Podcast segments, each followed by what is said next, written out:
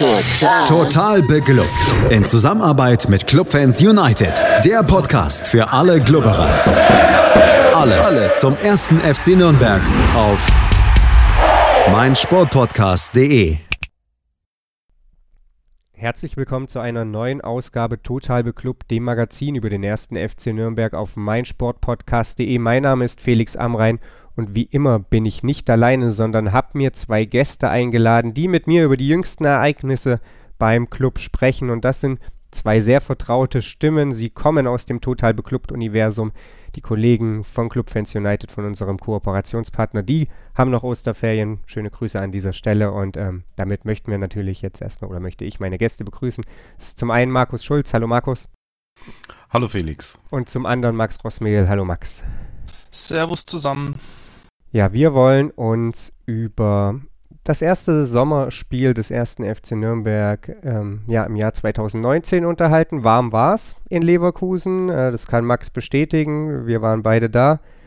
Gut war es nicht, das äh, können wir auch gleich vorwegnehmen. Das soll, wie gesagt, heute vor allem Thema bei uns sein. Wir wollen uns aber auch noch über ja, zwei Dinge abseits des Platzes unterhalten, nämlich das Lizenzierungsverfahren des äh, DFB bzw. der DFL und über ein Interview, das Ex-Trainer Michael Kölner dem Bayerischen Rundfunk in Person von Markus Othmar gegeben hat. Und natürlich wollen wir abschließend ähm, vorausblicken auf äh, das Spiel, auf das niemand wartet, auf das Spiel gegen den FC Bayern und ähm, dann natürlich auch noch tippen. Anfangen wollen wir aber, wie gesagt, mit der Aufstellung, mit den Highlights des Spiels gegen Bayern 04 Leverkusen. Und Markus, es war zum dritten Mal dieselbe Aufstellung, äh, die Boris Schommers wählte. Es gab lediglich eine Änderung im Kader. Misicjan kehrte da zurück. Das war nachvollziehbar, das war erwartbar. Dafür Palacios raus. Da war jetzt nichts, was sonderlich überrascht hätte, oder? Nee, und ich muss auch sagen, so, wenn man, wenn man sich die letzten Spiele angesehen hat, so, so wirklich einen Grund gab es nicht. Ähm, so viel ich mitbekommen habe, ist Knöll ja auch noch äh, verletzt, fällt aus. Ähm, er wäre noch eine Alternative äh, für einen Kader gewesen, aber äh, wegen Verletzungen ist das Ganze eben äh, nicht relevant gewesen und von daher sowohl die, die Startelf als auch der Kader das, was man sich erwarten konnte. Ja, Törles Knöll als Stürmer-Alternative. Wir werden im Laufe des Podcasts darauf zu sprechen kommen, dass es die so äh, momentan im Kader des ersten FC Nürnberg dann nicht mehr gibt zu Michael, Michael Ishak. Ähm, Wäre sicherlich nicht verkehrt gewesen, aber du hast es angesprochen, fehlt verletzt. Max, wie gesagt, die Aufstellung, die, die war jetzt keine Überraschung. Da müssen wir niemandem was vormachen. Die ähm, hätte man einfach auch vorher ja, so bekannt geben können in der Pressekonferenz. Das große Fragezeichen, das über diesem Spiel schwebte, um das vielleicht noch kurz mal vorher mit aufzunehmen, war, welche Entwicklung hat die Mannschaft unter Boris Schommers jetzt genommen? Die drei Spiele zuvor gegen Abstiegskandidaten, die waren durchaus so, dass man den Eindruck hatte, dass auch fußballerischen Schritt nach vorne gemacht worden. Aber dann stellt sich eben die Frage, wie spielt die Mannschaft gegen Top-Teams? Präsentiert sie sich so gegen Bayer Leverkusen, wie sie es eben gegen Dortmund, Hoffenheim, Frankfurt, etc. getan hat. Das war das große Fragezeichen vor dem Spiel, oder? Ja, und also für mich war das auch ja, ziemlich zu erwarten. Also ich glaube, es hat keiner damit gerechnet, dass wir da äh, groß das Spielen anfangen, obwohl wir das in der Woche davor zu Hause gegen Schalke eben nach langer, langer Zeit mal wieder ja mal wieder so ein bisschen in die Pflicht genommen wurden, weil eben Schalke so schwach aufgetreten ist und ähm, ja, wir eben auch die Räume bekommen haben, um mal wieder den, den Ball so ein bisschen laufen zu lassen. Aber ähm, also wie gesagt, so groß war die Frage für mich gar nicht. Was mich tatsächlich an der Aufstellung ein bisschen gewundert hat, ähm, ist, dass der, dass der Kubo keinen keinen Platz bekommen hat, weil ich denke jetzt gerade, wenn man so sieht, irgendwie, wir suchen gerade nach jedem äh, ja, kleinen Strohhalm, nach dem wir irgendwie greifen können. Und äh, ja, ich habe es mich einfach gefragt, warum man nicht mal den Kubo vielleicht dann trotzdem reinstellt, der vielleicht durch sein Tor so ein bisschen einen Aufschwung bekommen hat und so ein bisschen dieses, ja, diesen Selbstbewusstseinsschub, den man auch so vermisst hat die letzten Wochen. Also das war eher für mich dann so die Frage, aber dass wir, ähm, ja, dass wir da jetzt ein, ein Feuerwerk äh, abzaubern, beziehungsweise irgendwie das Heft in die Hand nehmen und da jetzt groß auf Pressing gehen, äh, habe ich eigentlich nicht erwartet. Also die Spielweise war eigentlich ganz, ja, ganz nach dem, was, was ich geglaubt habe, was, was kommen wird. Kubo in der Startelf, war das für dich eine denkbare Option, Markus? Ich muss gestehen, für mich nicht. Also sagen wir mal so, so wie Kubo bislang eingesetzt wurde, eben äh, entweder links oder rechts auf dem Flügel, war er für mich auch keine Alternative. Ähm, ich würde würd mir trotz allem ganz gern mal wünschen, ihn mal wirklich äh, in, in zentraler Rolle im Mittelfeld zu sehen, was er eigentlich, äh, was ich so mitbekommen habe, ja seine, seine Wunschposition ist. Aber die Zentrale ist halt momentan äh, mit Eras auf der 6 und vor ihm Löwen und Behrens äh, ziemlich gut besetzt. Und von daher glaube ich auch, dass die Mannschaft sich mehr oder minder dann äh, selber aufgestellt hat. Zumal ich glaube halt auch wirklich nicht, dass äh, das bei Kubo mehr als ein, als ein Strohfeuer jetzt war. Ja, er hat ein Tor geschossen, aber ähm, mir fehlt äh, aufgrund der Entwicklung, die er jetzt in, in dieser Saison genommen hat, so ein bisschen die Hoffnung, dass er, dass er sich da noch als, als große entscheidende Alternative hervortun könnte. Ja, die Personalie Julia Kubo ähm, ließ uns am Anfang alle hoffen und ähm, ja, führte dann leider zu relativ großen Enttäuschungen und Frustrationen. Soll jetzt aber auch gar nicht so übermäßig Thema sein.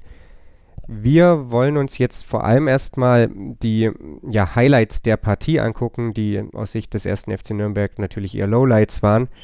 Drei Stück haben wir rausgepickt. Ähm, eins in der ersten Halbzeit, zwei in der zweiten Halbzeit. Und die eine Situation, Markus, ähm, fangen wir vielleicht mal mit dir an. Du hast es vorm TV gesehen.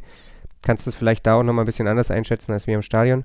Die betrifft Eduard Löwen, der über die halblinke Seite erst an ähm, Tar vorbeiging und dann in den Strafraum dort auf Bender auflief, zu Fall kam, den Elfmeterpfiff gerne gehabt hätte, ihn, ich denke, das können wir vorwegnehmen, folgerichtig auch nicht bekam.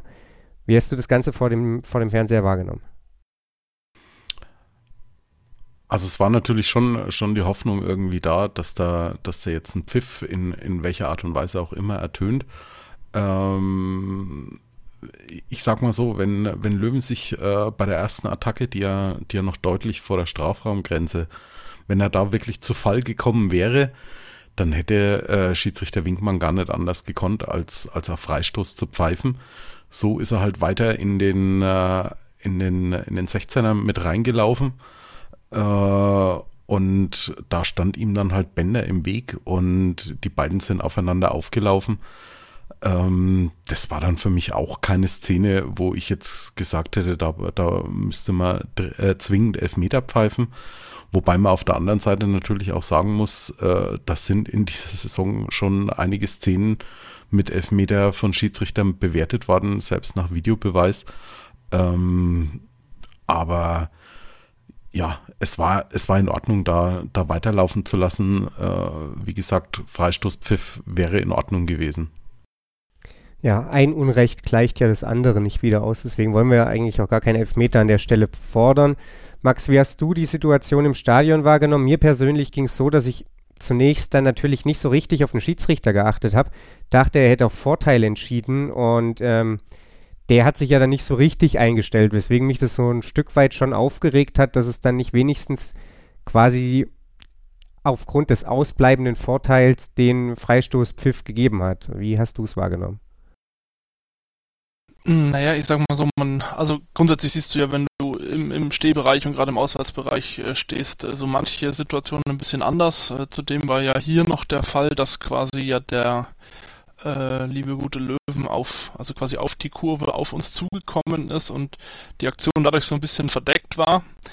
Ich habe dann tatsächlich in dem Moment äh, gleich meinen mein, äh, Kumpel vom Fernseher angeschrieben und gefragt, ob das ein Elber war oder nicht.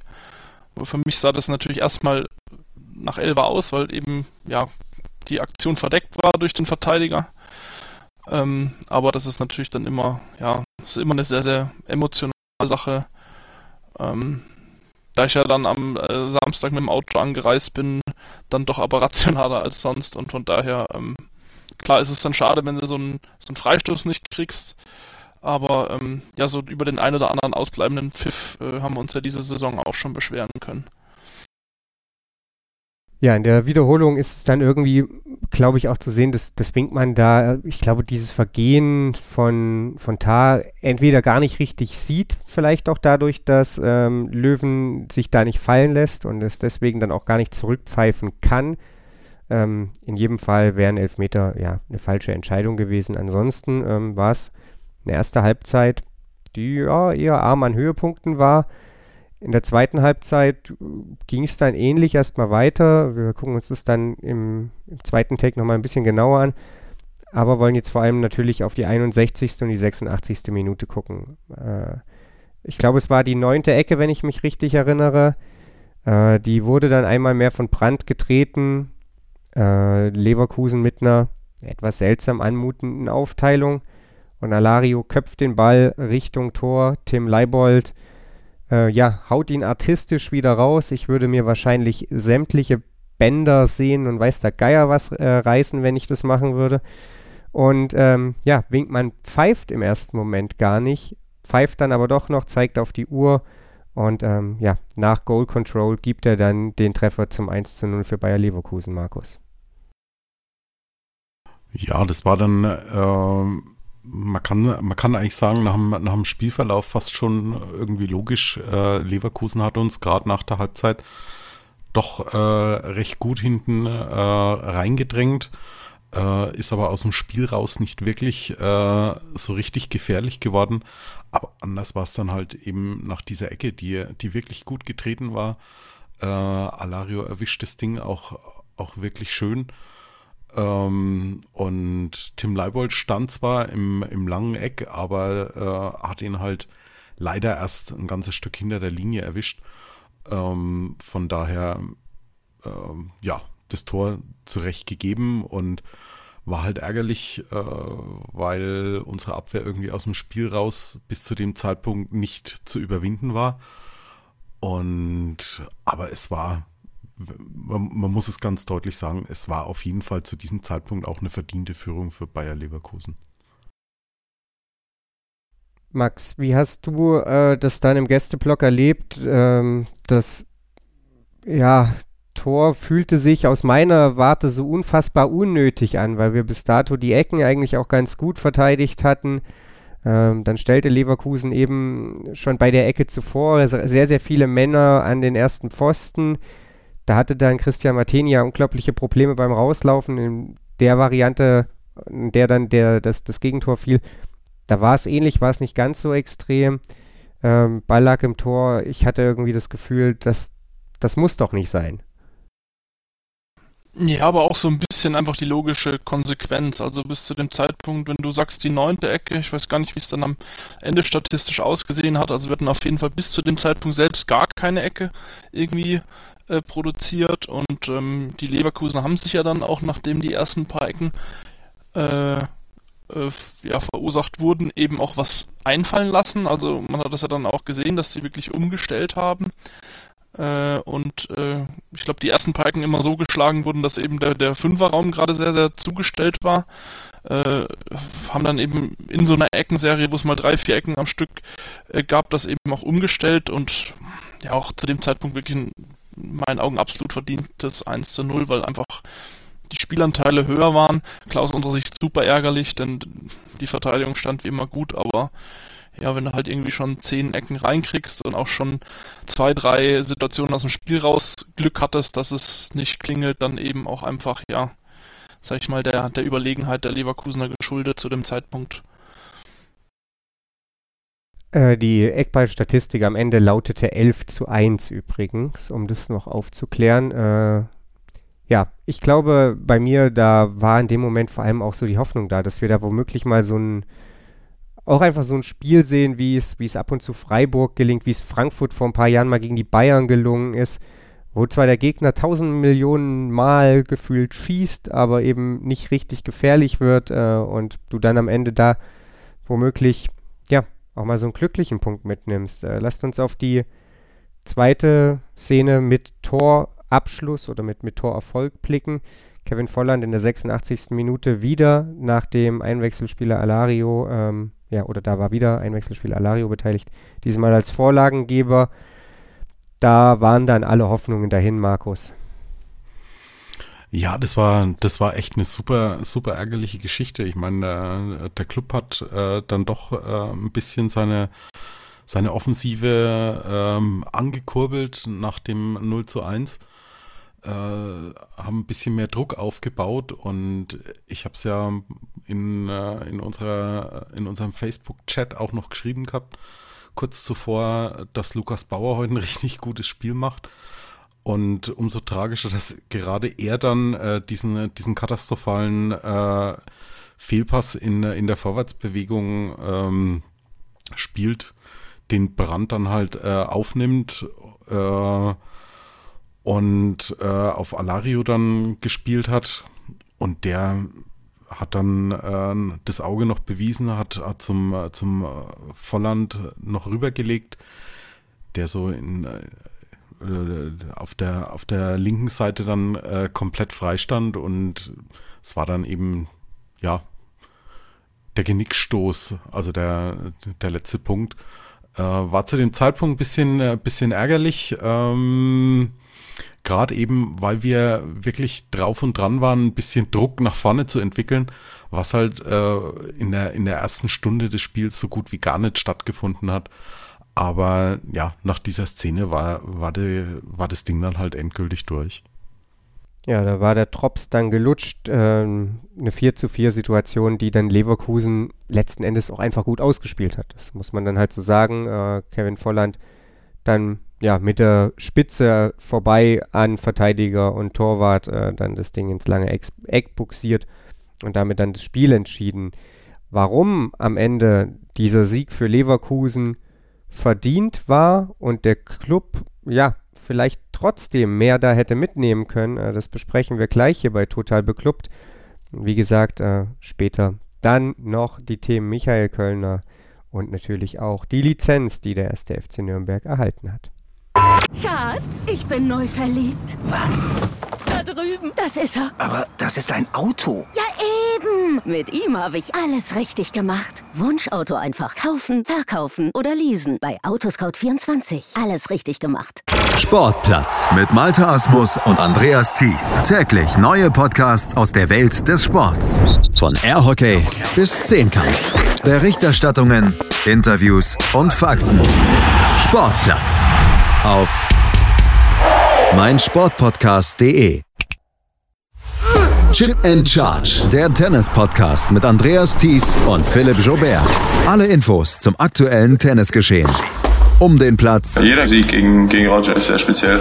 Am Platz. Und sie ist eine, die von der Grundlinie so viel kann, die so eine tolle Übersicht hat, aber die nie die ganz großen Höhen erreichen wird, wenn diese beiden Schläge nicht klappen. Auf dem Platz. Vor die Füße von Sosa, dessen Rückhand landet. Longline im Netz. Einstand. Chip and Charge. Auf meinsportpodcast.de.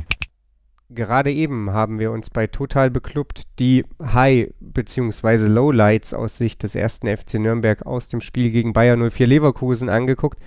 Und nun wollen wir hier auf meinsportpodcast.de einfach mal noch schauen, wieso das Ganze denn am Ende ja verdient und ähm, irgendwo doch ein bisschen unnötig vielleicht auch war. Zu Gast sind immer noch Markus und Max hier bei Total Beklubbt und ähm, ja, Markus, das war so ein Spiel, von dem man den Eindruck hatte, dass zumindest nach den ersten 45 Minuten da beide lange spielen können und es fällt kein Tor. Man muss aber auch sagen, dass Leverkusen es eben verstanden hat, in den zweiten 45 Minuten den Druck dann schon ein Stückchen höher zu fahren, äh, den FCN einfach nicht mehr so hoch ähm, ja, verteidigen zu lassen und vor allem dann eben das geschafft hat, was der erste FC Nürnberg wahrscheinlich auch hätte irgendwie mal schaffen müssen, nämlich eine ganze Reihe von Standardsituationen zu generieren und äh, dann eben so letzten Endes die Verteidigung des FCN zu knacken. Ja, man hat bei Leverkusen halt auch ganz einfach gesehen, was, was die für eine individuelle Klasse da in, äh, in ihrer Offensive da drinstehen haben. Ne? Also Brandt hat für mich ein Riesenspiel gemacht, äh, Havertz ein bisschen abgetaucht. Äh, dafür Volland vorne drin enorm viel gewuselt. Alario nach seiner Einwechslung ziemlich viel Betrieb auch gemacht, wenn auch teilweise sehr unglücklich. Aber ja, die, die Schlagzahl, die Leverkusen in der Offensive dann halt vorgelegt hat, hat eben dann auch dazu geführt, dass dann irgendwann äh, die so ein, so ein paar kleine Konzentrationsfehler auch in unserer Defensive dann drin waren, die dann eben wie zum Beispiel ähm, bei der bei der Situation zum 1-0 nach der Ecke ähm, äh, zum, zum Torerfolg geführt haben oder aber dann eben kurz vor Schluss äh, als Bauer dann in der Vorwärtsbewegung den, den Ball verloren hat. Und das haben sie dann halt gnadenlos ausgespielt. Äh, man, man muss sagen, Leverkusen hat enorm viel äh, Geduld auch bewiesen, ähm, auch wenn sie äh, sehr oft, äh, denke ich, die, die falsche Entscheidung in ihrem Offensivspiel getroffen haben, dass sie sehr oft auf dem Flügel ausgewichen sind, wo sie vielleicht einfach den Ball hätten in die Tiefe durchstecken müssen. Ähm, kann man jetzt sagen, dass das äh, ein Fehler oder auch eine Schwäche von Leverkusen an dem Tag war. Auf der anderen Seite muss man halt auch sagen, es kommt immer darauf an, äh, wie einen der Gegner dann spielen lässt. Und unsere Defensive hat es bis dahin eigentlich schon recht gut gemacht. Aber wir sind halt einfach auch nicht äh, in der Lage, wirklich über 90 Minuten die Defensive äh, so äh, gestaffelt zu halten, dass, dass wir eben dann so ein Spiel dann auch mal zu Null spielen und, und dann hoffen, dass wir äh, nach vorne dann hin noch irgendetwas bewegen. Und das war im, im Prinzip, kann man sagen, äh, so ein, so ein typisches Spiel dieser Saison. Ähm, hinten relativ gut gestanden, äh, dann äh, zweimal nicht aufgepasst, nach vorne viel zu wenig Betrieb und dann verlierst du halt gegen Leverkusen einfach mal 2 zu 0. Max, äh, Markus spricht so ein paar Punkte gleich an, manche davon haben auch die Leverkusener Spieler nach dem Spiel angesprochen. Also Mitchell Weiser beispielsweise sprach ja eben auch davon, dass sie es geschafft haben, den FCN müde zu spielen. Ähm, ich glaube, Julian Brandt war es, der sagte, dass man da eben durchaus geduldig war, dass man auch immer wieder versucht hat, den besser postierten Mitspieler zu finden. Ähm, ich möchte mal auf diesen Punkt vor allem eingehen, der von Markus angesprochen wurde bezüglich, dass die, Leverkusener sich haben immer wieder auf den Flügel verlagert oder verlagern lassen. Das ist nämlich meiner Meinung nach ja durchaus was, was der erste FC Nürnberg gezielt forciert. Das ist was, das haben wir gegen andere offensiv starke Gegner unter Boris Schommers meiner Meinung nach auch schon gesehen.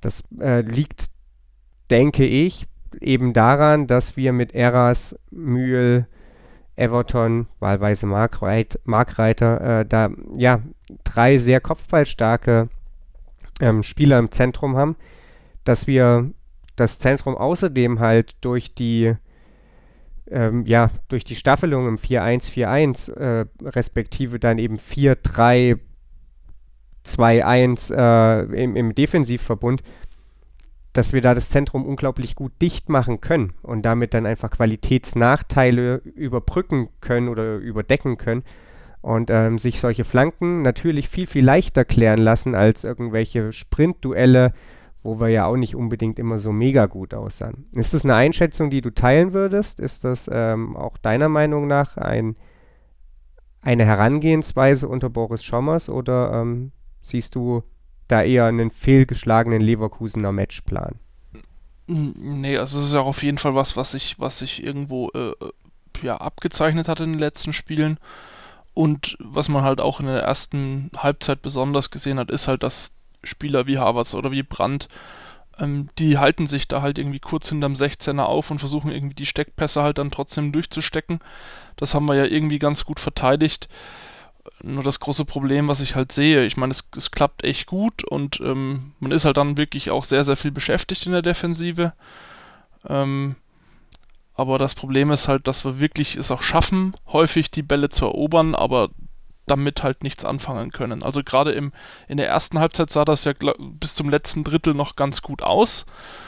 Ähm, aber dann schaffen wir es halt auch nicht, wenn wir mal irgendwie eine Kontersituation laufen und das ist ja wirklich was, was sich schon durch die ganze Saison äh, zieht, wo wir meiner Meinung nach natürlich letztes Jahr irgendwie auch cooler geblieben sind, aber wo halt jetzt auch immer so, so glaube ich, so ein Riesendruck direkt auf die Mannschaft kommt, äh, dass du halt diese Konter-Situation wirklich eiskalt nutzen musst, wenn du in, in unserer Situation äh, bist und ja, das schaffen wir halt einfach nicht. Also auch, äh, ich habe es ja dir schon im Persönlichen gesagt, also ein Spieler wie Ishak, der ja auch wieder ein, zwei Szenen hatte, wo seine Aufgabe ja den Ball irgendwie zu halten und zu verteilen, wo das ja halt irgendwie gnadenlos schief geht und er äh, den Ball wirklich kurz hinterm 16er bei uns dann äh, verliert, wo er, wo er den Ball einfach nach vorne spielen könnte und auch die, die Pässe teilweise so unpräzise sind, ähm, ja, dass sie einfach nicht mehr verwertbar sind für die Mitspieler, wenn man das schafft. Denn wir hatten wirklich viele, viele Möglichkeiten, wo ein, ein Bauer oder ein Leibold in dem, in dem Spiel wirklich den Ball in einer guten Position gewonnen hat. Aber wir kriegen es halt nicht irgendwie in Offensivaktionen umgemünzt. Und das, das zahlt sich halt irgendwie so aus, dass das dann am Ende des Spiels irgendwie ein, zwei Chancen sind, wie die Chance von, von Löwen. Und da sind wir halt nahezu schon verdammt zu treffen mit der Spielweise, in der wir da doch relativ passiv und äh, ja, reaktiv waren in dem Spiel. Florian Zenger hat ja seine Analyse bei Club Fans United äh, im Prinzip auch so überschrieben. Zu viele schlechte Entscheidungen hat er sie genannt.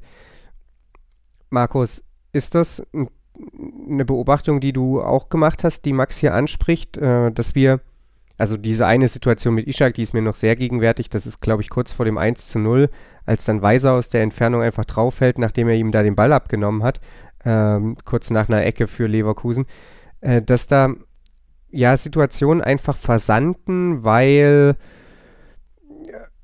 ja, manch einer vielleicht einfach nicht das Bundesliga-Niveau hat, weil manchmal der eine ja den Ticken anders denkt als der andere. Ich denke da an die Situation mit Ishak und ähm, mit Pereira, wo vielleicht dann auch einer mal zu viel möchte. Löwen hat ja da durchaus Kerk eine, eine gute Situation geraubt.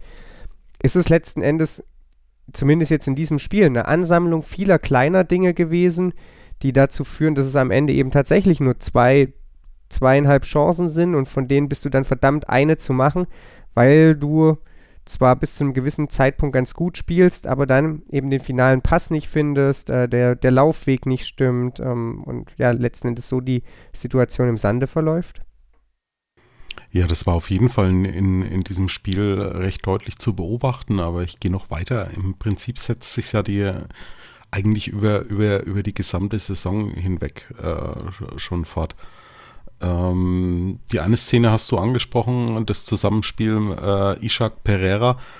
Ähm, da habe ich mich dann auch, auch genötigt gesehen zu sagen, wenn wir jetzt noch Spieler hätten, die diese genialen Ideen, die Pereira dann doch hin und wieder dann hat und die jetzt auch immer, immer öfter zum Tragen kommen, wenn da die Mitspieler äh, da entsprechend äh, das voraussehen könnten oder, oder eine ähnliche Denke äh, in, in ihrer Spielweise hätten, da, da wäre ganz andere Dinge dann noch möglich. Das war ja diese eine Szene, äh, als Pereira dann damit gerechnet hat, dass Ishak äh, Pfanne dann noch kreuzt und seinen Ball dann aufnimmt, aber er eben dann einfach nur gerade Richtung Tor gegangen ist.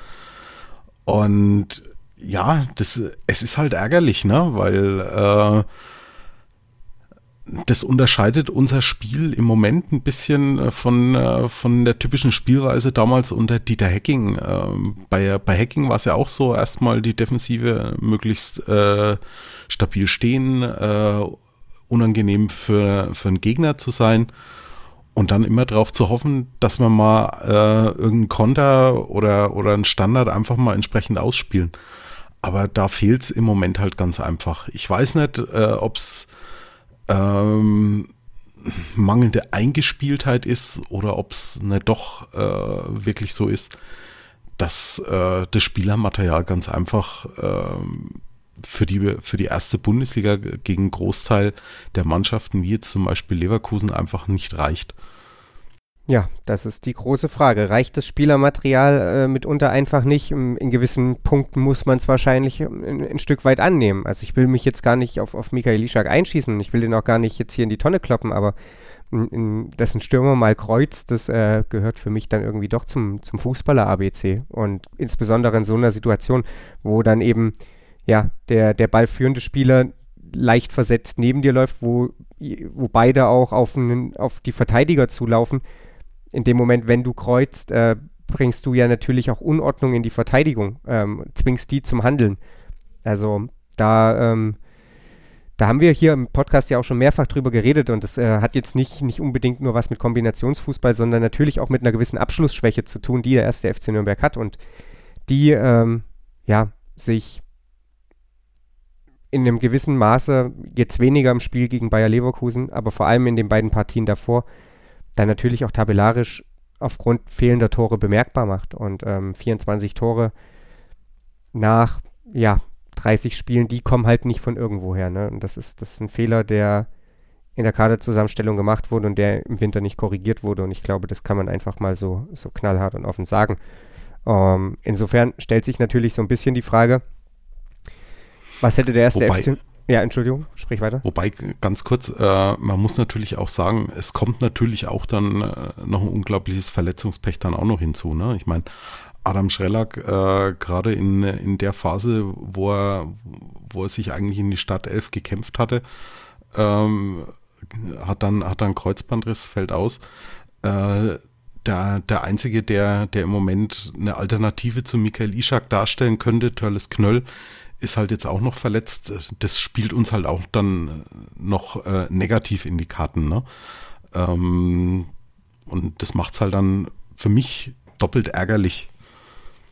Ja, also das sind natürlich Punkte, wobei ich da auch sagen muss, Adam Srelak ist jetzt, also natürlich hat er sich dann die Startelf gespielt, aber das meiner Meinung nach vor allem, weil er ähm, vielleicht ja diesen, diese Rolle, die Ishak momentan spielt, nämlich laufen, laufen und noch mehr laufen, einfach noch einen Ticken besser ausfüllt. Das ist ja jetzt nicht so, dass Adam Srelak auf einmal durch übermäßige Torgefahr aufgefallen wäre und sich halt auf Törles Knöll zu stützen, einen jungen Kerl, der davor als höchstes vierte Liga gespielt hat, das ist natürlich auch einfach gewagt. Und das sind ja durchaus Probleme gewesen, die man im Winter kannte. Und deswegen sage ich, das ist ein Punkt, da hätte man handeln können, wahrscheinlich sogar handeln müssen.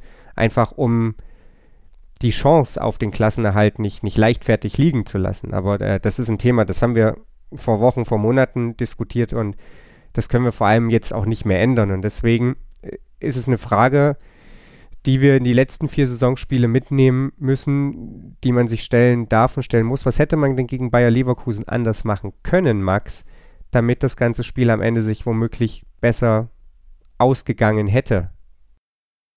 Ja, das ist wieder die Frage, ne? Also ich glaube, an Schommers Stelle hätte ich es äh, hätte ähnlich angegangen. Ähm, ich habe vorhin noch auf dem Nachhauseweg den Rasenfunk gehört.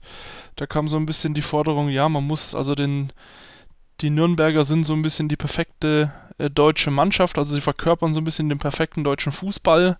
Schön das System äh, einhalten und jeder spielt seine Rolle und nur keine äh, individuellen Aktionen. Ich denke mir auf der anderen Seite da so ein bisschen, äh, ja, ich glaube, ohne individuelle Aktion hätten wir überhaupt keine Tore geschossen diese Saison. Aber ähm, ja, es ist halt so ein bisschen wenig, sich auf die Verteidigung zu verlassen und ähm, äh, äh, und, und, dann irgendwie darauf zu hoffen, dass das also dass wir irgendwie einen, einen, einen äh, Standard oder so reinkloppen. Ne? Das ist ja diese Saison auch noch nicht so häufig vorgekommen. Ähm, ich weiß nicht, es wurde, es ist dann auch das Argument gefallen, ja, ein bisschen mehr Pressing. Die letzten Mannschaften, äh, die haben die Leverkusener unter Druck gesetzt, aber das ist dann, waren dann halt auch andere Kaliber irgendwie mit, äh, mit unter anderem Leipzig, was halt einfach die Vorzeigepressing-Mannschaft ist. Also ich finde es ganz, ganz schwierig, da äh, einen, einen anderen äh, Matchplan irgendwie jetzt aus dem Hut zu zaubern. Es ist, ja, es ist halt immer die Frage, ob du es ob dann damit schaffst, dass die, dass man irgendwie aggressiver drauf geht und versucht, äh, die Leverkusener in die eigene äh, Hälfte ja, zu drängen. Das haben wir diese Saison auch schon ein paar Mal äh, ja, gesehen, was, was versucht, wenn wir früher an, oder was passiert, wenn wir früher anlaufen. Ähm, ich glaube halt einfach, das Problem ist, dass, dass, dass, dass die Mannschaft der Saison hinterherläuft. Ne? Also, dass es diese Möglichkeit, die Saison zu resetten, dass es die halt aktuell nicht mehr gibt. Und dass ein Spieler wie der Ishak, der einfach an den Toren gemessen wird, dass der halt auch einfach bei jedem Ballkontakt das so irgendwo im Hinterkopf hat und der sich denkt, okay, wenn jetzt was schief geht, ne, dann ist es, äh, dann geht die ganze Scheiße irgendwie weiter und ähm, also ich bin da gar nicht dem, dem Schommers so kritisch gegenüber, denn ähm, ich glaube selbst, dass es, dass diese, diese Schneckentaktik irgendwie das Mittel der Wahl wäre und sich irgendwie Punkt für Punkt an Stuttgart äh, ranzupirschen. Aber ja, also so, so Matchplan-mäßig habe ich da auch nichts anderes im Petto. Ich werfe jetzt einfach mal so ein paar populistische Forderungen in den Raum. Wir spielen jetzt hier mal so ein bisschen meinsportpodcast.de Doppelpass und äh, ihr sagt mir, ob das eine ne Möglichkeit wäre, um ja, vielleicht auf der Zielgeraden das Ding doch noch umzubiegen. Möglichkeit 1, auch wenn wir damit nicht übermäßig erfolgreich waren, aber zum Beispiel gegen Leverkusen ähm, vielleicht eine Möglichkeit gewesen wäre, weil die da Schwächen haben. Wir müssen mehr Standardsituationen generieren und sei es einfach durch richtig stupide, dämlich auf, aufs Tor draufhalten, einfach mal aus der zweiten Reihe schießen in der Hoffnung, dass jemand den Ball abfälscht und wir so eine Ecke kriegen. Ja, aber das hat doch gegen Schalke auch schon nicht geklappt. Also gegen Schalke hatten wir doch auch unheimlich viele Ecken und äh, das Tor ist dann trotzdem anders gefallen. Also, also ich weiß gar nicht, wie lange, ja, die, die, das Ishak-Tor ist, glaube ich, das letzte gegen Augsburg, das wir irgendwie aus einer, aus einer Ecke geschossen haben, aber also so richtig die guten, also die Zeiten der guten Club-Ecken, die sind doch auch schon ein Jahr her oder so. Markus, bist du äh, der Meinung von Max oder bist du anderer Meinung? Also äh, der Weg über die, äh, die Standards, dass man die mal mehr generieren, äh, sehe ich genauso wie Max. Ähm, dazu sind die, sind unsere Standards einfach zu ungefährlich im Moment. Äh, was ich wiederum äh, sehr wohl für für ein probates Mittel halten würde. Das hörst du auch, wenn du, wenn du im, im Block stehst. Es wird bei uns, glaube ich, äh, viel zu spät geschossen. Also es nimmt sich, fasst sich kaum mal einer ein Herz und zieht halt mal aus, aus 20, 25 Metern ab. Äh, das kann wunderbar zum, zum Erfolg führen. Äh, siehe unser Gegentor gegen Schalke. Irgendeiner hält einen Fuß dazwischen. Das Ding wird abgefälscht und es ist drin. Und ich glaube, dass wir mit ein, mit ein bisschen mehr Mut im Torabschluss da mit Sicherheit vielleicht mal das eine oder andere generieren. Wäre meine zweite Forderung gewesen, deswegen Max die Frage an dich. Einfach mehr aus der zweiten Reihe draufhalten, nicht alles bis zur Unendlichkeit ausspielen wollen. Gegen Leverkusen, wir hatten uns darüber unterhalten nach dem Spiel, gab es so zwei, drei Situationen, da ist man auch in Schönheit gestorben. Ja, klar, und du hast halt auch, du hast halt auch mit Löwen jemanden, der, sag ich mal, diesen Schuss hat. Und das hast du ja auch bei der Chance gesehen, ne? Der, der weiß schon, wo das Tor steht. Der hat auch äh, gegen Hoffenheim war das, glaube ich, vielleicht auch mit ein bisschen Glück das Ding getroffen, aber der hat ja schon so ein paar so Kissen geschossen. Und, und ich glaube, auch Hanno hat keinen schlechten Schuss. Also ein Mittel wäre das auf jeden Fall. Ähm, nur muss man halt dann dieses, ja, wir spielen jetzt nochmal hinten rum und dann kriegt trotzdem der Verteidiger nochmal den Ball. Das muss man halt dann wegen irgendwie abschalten. Und ich glaube halt dann trotzdem, dass viele unserer Spieler einfach ja, in der zweiten Liga mehr Platz hatten und gerade in dem Behrens, dem hast du es ja sehr angesehen, dass er einfach diesen Platz auch braucht, um den Ball und vor allem auch die Zeit braucht, bevor er angelaufen wird, äh, um irgendwie was Verwertbares zaubern zu können. Und ich glaube, das ist halt in der, in der ersten Liga schon nochmal eine andere Hausnummer als in der zweiten. Die Quintessenz, ähm, wenn ich jetzt mal so resümiere, lautet, dass die Mannschaft qualitativ wahrscheinlich einfach im Offensivspiel zu limitiert ist, um gegen Kaliber Leverkusen, Bayern, Gladbach, Wolfsburg und so weiter ähm, da großartig einen Stich zu sehen, dass man da defensiv gut äh, stehen muss und hoffen muss, dass der Gegner einen Tag wie Dortmund erwischt. Ist das richtig, Markus? Würde ich genauso unterschreiben, ja. Ähm, wir wir hatten es ja, wir hatten es ja eben schon öfter, Max hat es auch gesagt, äh, Hanno Behrens ist da, ist da so ein bisschen Paradebeispiel. Der war für mich in der vergangenen Saison der, der überragende äh, Spieler in der, in der zweiten Liga von seiner ganzen Art und Weise, aber er hat eben auch mehr Platz gehabt. Äh, das Tempo in der zweiten Liga äh, war geringer und das kriegt er halt in der ersten Bundesliga nicht auf dem Rasen. Und da brauchst du halt dann wirklich schon wirklich mal einen Zuckertag von, von allen Mann, die auf dem, auf dem Platz stehen, damit du gegen, gegen Mannschaften aus dem oberen Drittel oder vielleicht auch sogar schon aus dem mittleren Drittel wirklich äh, mithalten kannst und, und, und dann Spiel siegreich gestaltest. Bleibt unterm Strich also wahrscheinlich das, was ähm, ja Max gerade eben schon angesprochen hat, dass die Mannschaft letzten Endes vor allem ja den dieser Phase, so ab Mitte der Hinrunde bis, bis Ende der Hinrunde insbesondere hinterher rennt, als man dann da äh, so gar keinen Stich mehr gesehen hat.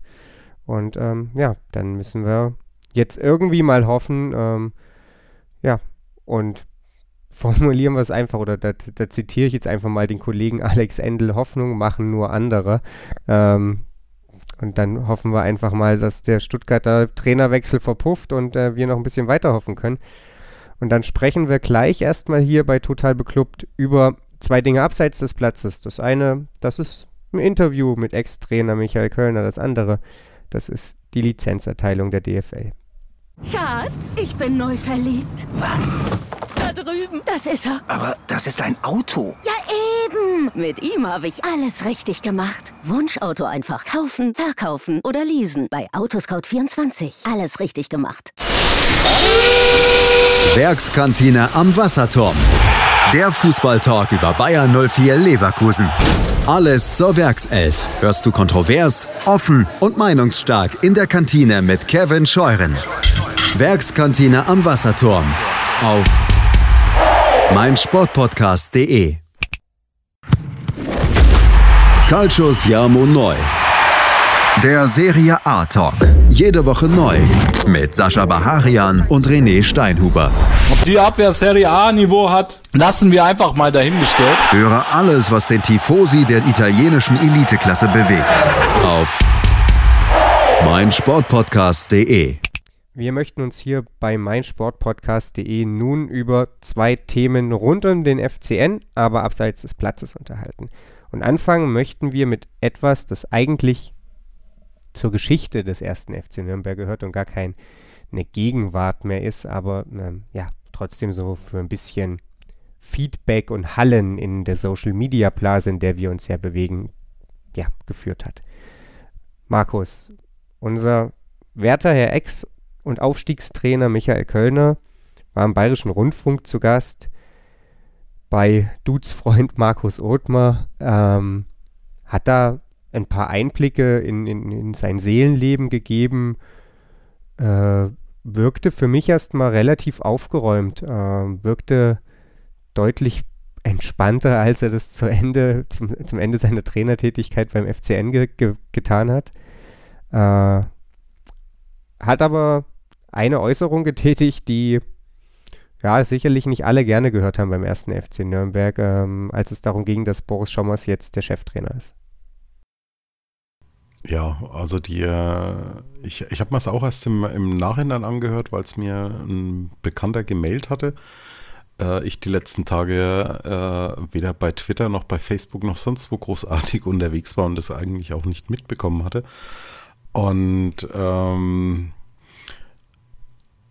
es, es war eben so die, die Quintessenz. Äh, Kölner sagte dann, äh, ähm, eben so nach dem Motto, das war so nicht abgesprochen, auf die Frage, äh, ob er, ob Boris Schommers äh, da jetzt irgendwie einen, einen, guten Job macht. Also so unterm Strich äh, nach dem Motto, er hätte blinde Gefolgschaft von seinem, von seinem Co-Trainer erwartet, wenn er gefeuert wird, dass, dass er dann auch die Brocken hinwirft und so weiter und so fort. Und ja, erinnert mich so, so ein bisschen, äh, ja, fast schon an ein beleidigtes Kindergartenkind. Äh, wenn, wenn das eine äh, das nicht mehr spielen darf, dann sollen die anderen zukünftig auch äh, darauf verzichten, damit zu spielen. Und ähm, ich habe ich hab bislang eigentlich ja auch, war ich immer ein Verteidiger von Kölner, aber mit solchen Aussagen macht er sich halt wirklich überhaupt keine Freunde. Und ich fand es ziemlich daneben, äh, Ähm, vor allem, vor allem diese Tatsache, dass dann bei sowas dann noch nachgekattelt werden muss. Ähm, ja, einfach, einfach dumm, unnötig.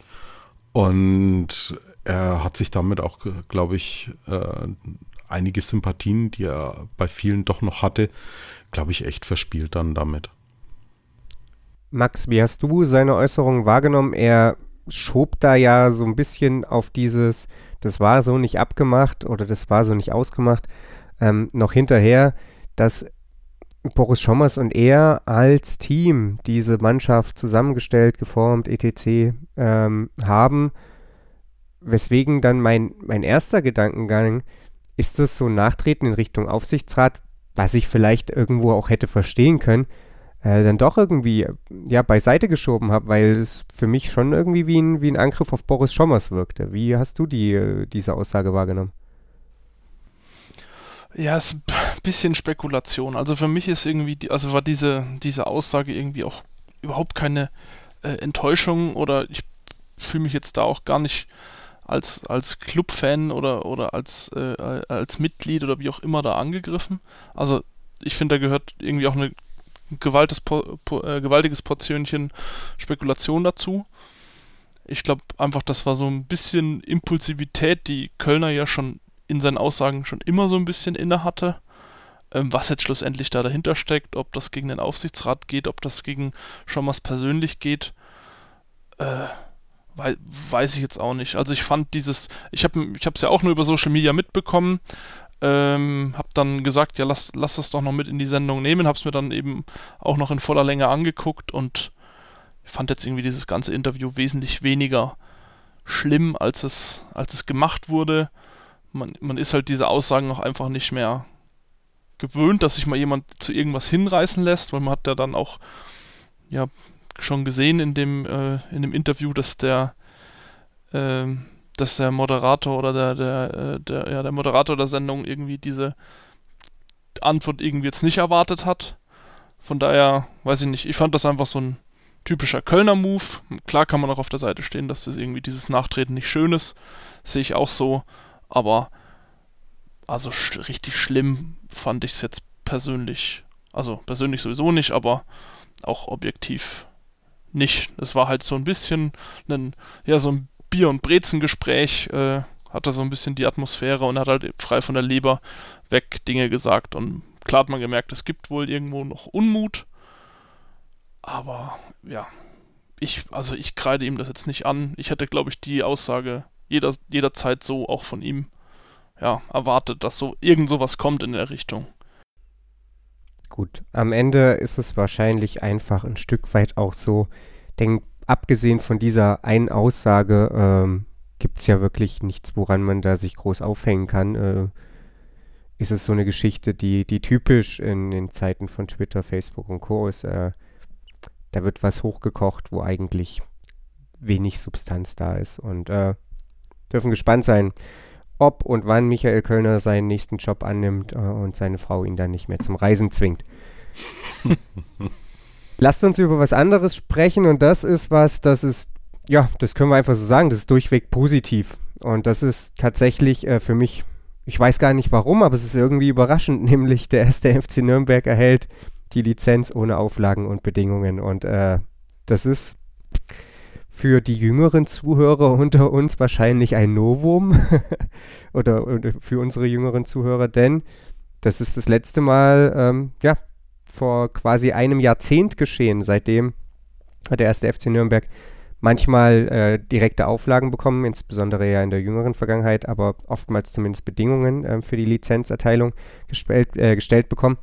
Jetzt ist das Ganze ohne irgendwas geschehen, weil, äh, so hat es dann Nils Rosso, der, jetzt der kaufmännische Vorstand des FCN ist, äh, gesagt, ähm, letzten Endes, ja, ähm, vor allem darauf fußt, dass man ein wirklich signifikant positives Eigenkapital, ich glaube, das waren die Worte, äh, die in der Presseerklärung stehen, ähm, besitzt und damit natürlich ganz klar offensichtlich den, den richtigen Weg in den letzten Jahren gewählt hat. Ähm, eine Meldung, die ich vermute auch bei dir gut angekommen ist, Max. Ja, auf jeden Fall. Und ähm, ich glaube, das ist, das ist eben ja Verdienst äh, von, von Meske, also vor allem von Meske. Aber ich glaube auch, ähm, ja, zum Teil von Bornemann, ähm, so ein bisschen die, die Ära Bader und alles, was nach dem Pokalsieg irgendwie schief ging. Ähm, ja, das so finanziell zumindest größtenteils den, den FCN wieder auf solide Füße zu stellen und äh, irgendwie immer noch im trotzdem im Profifußball zugegen zu sein. In der ersten, sogar in der ersten Liga jetzt und nächstes Jahr immer noch in einer der beiden äh, Top-Ligen. Ähm, ja, ich glaube, da kann man einfach nur, auch wenn er jetzt schon nicht mehr da ist, einfach nur Danke sagen an der Stelle und ja, sich auch einfach mal wirklich uneingeschränkt freuen über so eine Meldung. Ja, Danke sagen insbesondere eben an Michael Meske, äh, der tatsächlich ein für uns damals, ich weiß es noch, als, als wäre es gestern, als wir uns in diesem Podcast äh, hier unterhalten haben, für uns ein unfassbares Wirrwarr auseinanderklamüsert hat, das die Ära Bader-Voida hinterlassen hat. Ähm, und dann, ja, in Zusammenarbeit mit, mit Andreas Bornemann, äh, ein Stück weit natürlich auch in Zusammenarbeit mit Michael Kölner und ähm, ohne den, den Wiederaufstieg wäre es jetzt wahrscheinlich auch nicht so schnell gegangen. Ähm, den, den Verein auf finanziell stabile Füße wiedergestellt hat. Denn, Markus, das dürfen wir nicht vergessen, auch wenn wir hier mitunter auf, auf einem ja wahrscheinlich hohen Niveau meckern. Der erste FC Nürnberg, das ist nicht so lange her, äh, stand im, im, im Worst Case vor dem finanziellen Kollaps. Das ist richtig. Und ähm, da ist, da ist wirklich jeder Stein umgedreht worden und äh, auch ich kann mich dem Dank an, an Michael Meske vor allem an seine Adresse äh, wirklich nur anschließen. Ähm, äh, wobei ich sagen muss, dass mich diese Meldung heute gar nicht so sehr äh, überrascht hat, also die Meldung an sich, weil es war mehr oder minder ja absehbar. Die Entwicklung äh, der letzten Geschäftsjahre hat eben genau äh, darauf auch hingearbeitet. Aber äh, du hast es vorhin richtig zitiert. Ähm, dieses signifikant positive Eigenkapital zum 31.12.2018, das war das, was, was mich dann jetzt wieder äh, extrem überrascht und auch sehr, sehr positiv überrascht hat. Ähm, weil in den, in den letzten Jahren ist halt nicht so mit den, äh, mit den Voischen äh, Hin- und Herschiebereien kurz vor Bilanzstichtagen hantiert worden, sondern äh, man ist offen mit den Dingen umgegangen und hat jetzt nicht irgendwas vom einen ins andere Geschäftsjahr verschoben, um, um eine Bilanz zu schön. Und es, es tut einfach mal wieder, wieder richtig gut zu wissen, äh, dass der Verein äh, finanziell jetzt äh, doch ziemlich konsolidiert mal wieder dasteht. Wir sind äh, trotz aller positiven Meldungen mit Sicherheit noch nicht ähm, aus, aus allen Dingen raus, dass wir da jetzt sagen können, wir können uns äh, beruhigt zurücklehnen, aber es ist alles in der richtigen Richtung. Die, die groben Gefährdungen sind jetzt mal weg.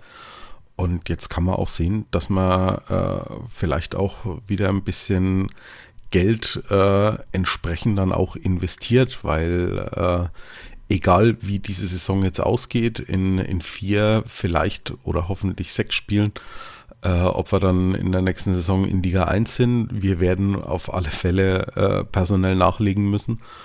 Und auch für Liga 2, wenn, äh, wenn der Weg nun äh, runtergehen sollte, auch da muss Geld in die Hand genommen werden. Und äh, zumindest äh, sieht es jetzt nicht so aus, dass wir mit jeder Verpflichtung dem äh, der, der Insolvenz ein Stück näher kommen. Also von daher kann man, glaube ich, ein bisschen durchatmen jetzt.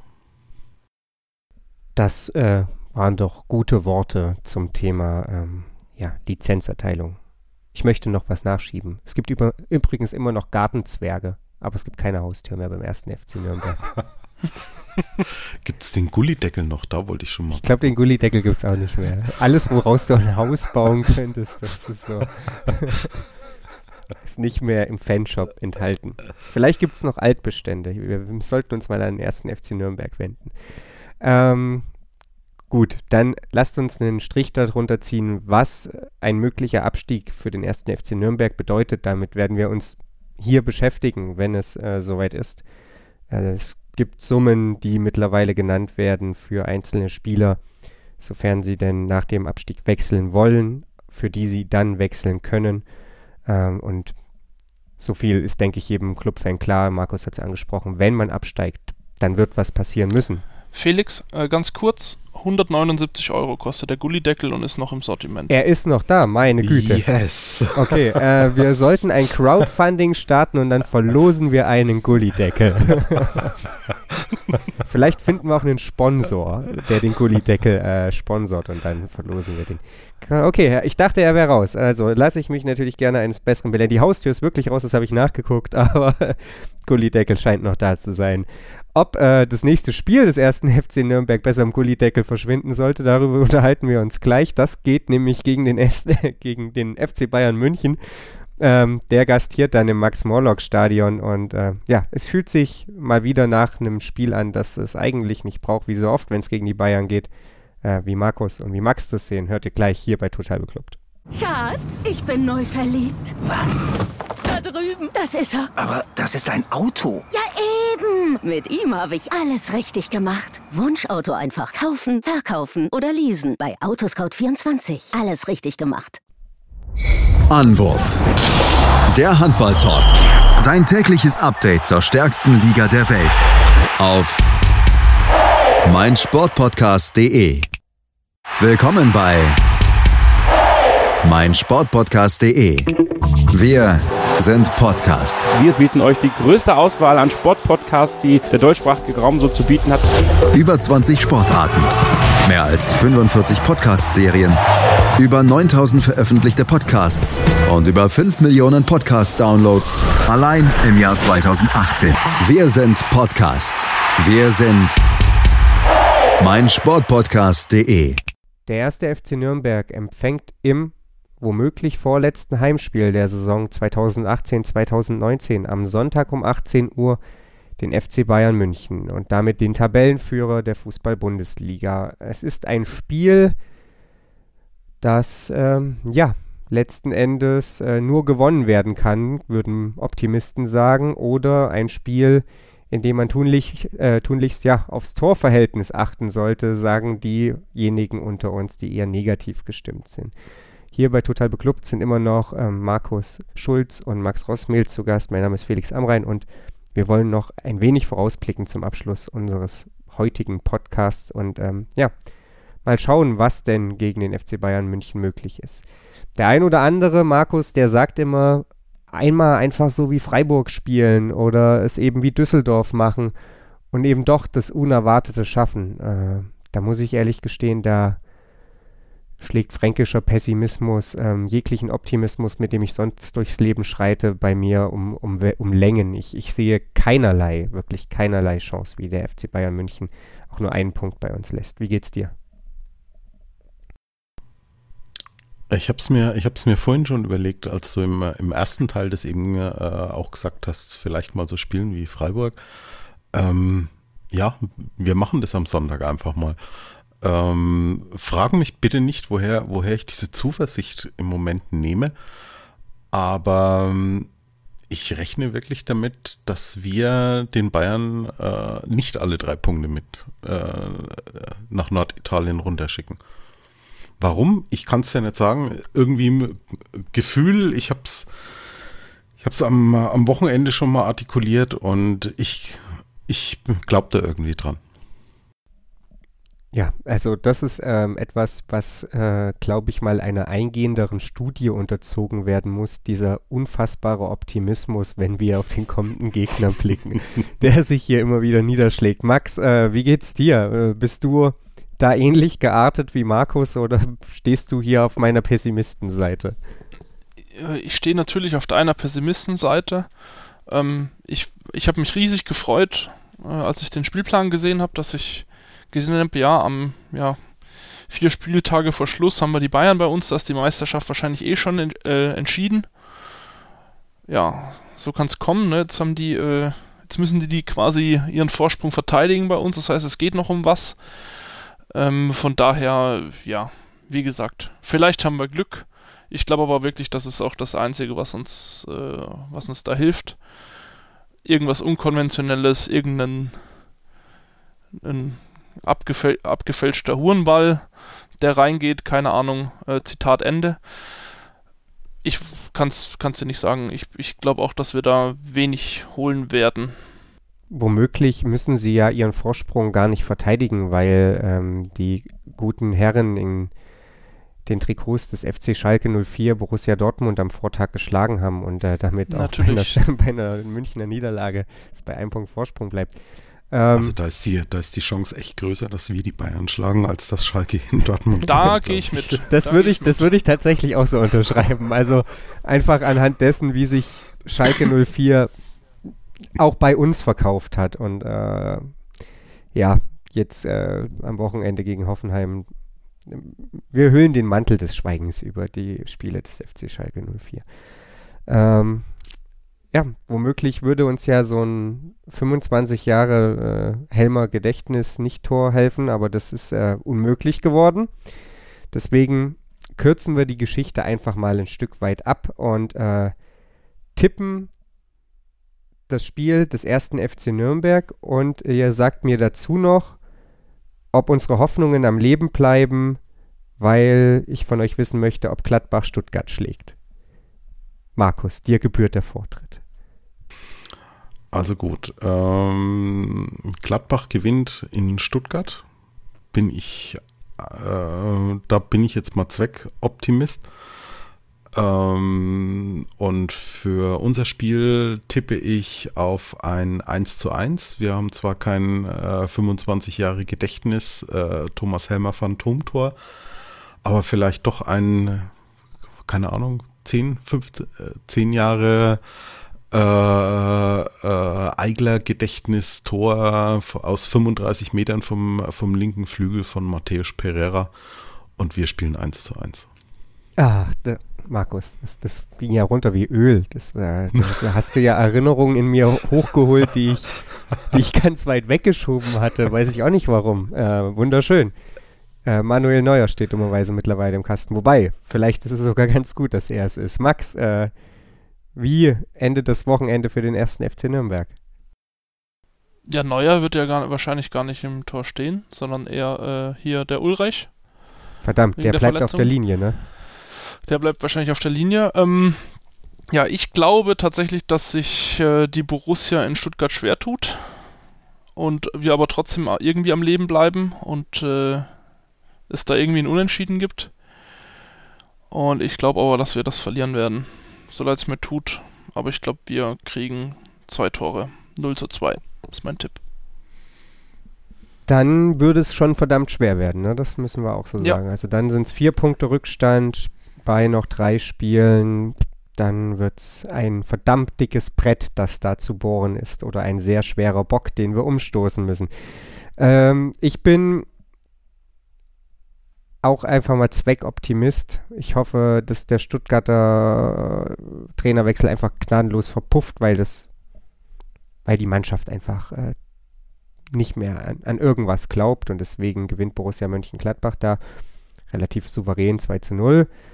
Und der erste FC Nürnberg, der büßt aber was im Torverhältnis ein, kommt oh, gegen die Bayern etwas unter die Räder und verliert 4 zu 0. Aber wir erinnern uns ans vergangene Wochenende. Stuttgart hat da was für die Tordifferenz des ersten FC Nürnberg getan, ähm, durch seine 6 zu 0 Klatsche in Augsburg. Und dann dürfen zumindest unsere Hoffnungen erstmal noch weiterleben. Ich bedanke mich auf jeden Fall bei Markus und bei Max. Ähm, verweise natürlich wie immer auf unsere Twitter- und Facebook-Seite beziehungsweise einfach auf den Eintrag bei meinsportpodcast.de. Da könnt ihr sicherlich, äh, ja, da könnt ihr genauso nachlesen, wo wir alle dann in den sozialen Medien zu finden sind. Außerdem natürlich auch der Hinweis auf das Gegnergespräch gegen den FC Bayern München. Das kommt im Laufe der Woche. Entenmanns Ecke fällt dafür aus. Jakob Lexer macht Osterferien, genauso wie die Kollegen von Club Fans United. Und äh, wir melden uns dann nächste Woche wieder und hoffentlich sprechen wir dann über ein Christian Eickler Gedächtnistor. Und dann, ja, hören wir uns wieder hier auf meinsportpodcast.de. Total. Total beglückt. In Zusammenarbeit mit Clubfans United. Der Podcast für alle Glubberer. Alles, Alles zum ersten FC Nürnberg auf mein Sportpodcast.de. Wir klingen nicht nur gut, wenn wir direkt am Spielfeldrand stehen. Die Adler Mannheim bleiben der Tabellenführer in der deutschen Eishockeyliga. Oder direkt von der Schanze berichten. Wir haben einen spannenden ersten Durchgang gesehen. Bei den Springern Kamil Stoch führt vor Zielen Bartol. Wir sehen dabei auch noch gut aus. Borgia Sauerland ist offizieller Ausstatter von meinsportpodcast.de. Borgia Sauerland. Berufsbekleidung, Arbeitsschutz und mehr auf borgia-sauerland.de. Schatz, ich bin neu verliebt. Was? Da drüben. Das ist er. Aber das ist ein Auto. Ja, eben. Mit ihm habe ich alles richtig gemacht. Wunschauto einfach kaufen, verkaufen oder leasen. Bei Autoscout24. Alles richtig gemacht.